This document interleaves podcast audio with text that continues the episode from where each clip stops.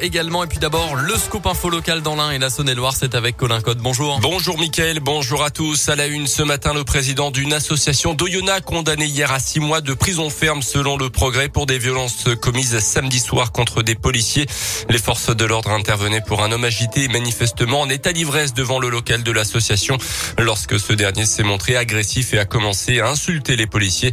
Déjà condamné pour violence conjugale il y a quelque temps, cet homme d'une trentaine d'années a finalement pu être interpellé non sans mal. Un drame hier après-midi près de Mâcon vers 16h30. Un cycliste de 65 ans a fait un arrêt cardiaque alors qu'il roulait sur la commune de Bagel-Châtel. Malgré l'intervention des pompiers du SMUR, le sexagénaire est décédé.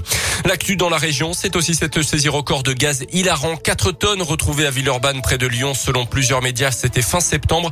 Au total, une centaine de bouteilles retrouvées. Euh, plusieurs personnes ont été interpellées. Une enquête préliminaire a été ouverte par le parquet de Lyon. Les suspects ont été identifiés car ils trafiquaient sur le réseau social Snapchat. On rappelle que le gaz hilarant peut provoquer de nombreux effets indésirables, brûlures, asphyxie, vertige ou encore perte de connaissance. L'heure des explications pour le patron des évêques de France, Monseigneur de Moulin-Beaufort, euh, sera reçu tout à l'heure par le ministre de l'Intérieur. Le président de la conférence des évêques va devoir répondre de ses propos très polémiques après la publication du rapport sur la pédocriminalité dans l'église. Il avait alors estimé que le secret de la confession était plus fort que les lois de la République.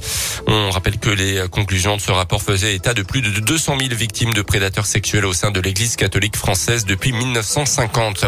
Trois lycéens de région parisienne en garde vu après l'agression vendredi dernier d'une professeure en plein cours dans un lycée. Agression filmée puis diffusée sur Internet. Une enquête pour violence avec circonstances aggravantes a été ouverte. Le lendemain des faits, le recteur a précisé que l'élève agresseur faisait l'objet d'une mesure d'interdiction d'accès à l'établissement à titre conservatoire. Un conseil de discipline va être bientôt convoqué. Dans l'actu aussi, une semaine mondiale pour promouvoir l'allaitement maternel pour tous les futurs parents qui se posent des questions sur l'allaitement. Des animations, des tables rondes et des ateliers sont organisés partout en France cette semaine parce que ce n'est pas toujours facile de s'y retrouver lorsqu'on est futur ou jeune maman avec les différents conseils qu'on peut recevoir. Claire Bocchio est conseillère en allaitement maternel et parentalité dans le département de l'Ain.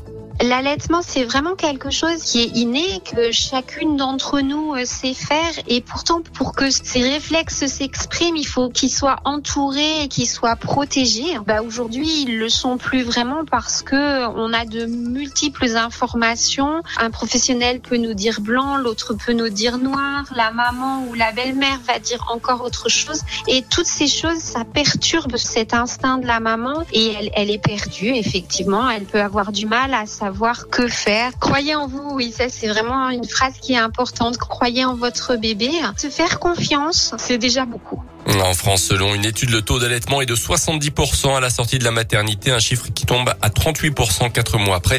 Éveil du bébé, portage ou encore allaitement et pleurs, motricité, mais aussi langage. Des événements gratuits autour du jeune enfant et des parents sont organisés jusqu'au 15 octobre dans le département. Les sports avec du foot et en national, un petit coup d'arrêt pour le FBBP. Bourg-en-Bresse tenu en échec 0-0 hier soir à domicile par Sedan, quatrième. Les Bressans sont deuxième et perdent leur place de leader. À noter que cinq supporters de Nice devaient être jugés hier pour l'envahissement du terrain lors du match entre leur équipe et Marseille fin août en championnat de Ligue 1.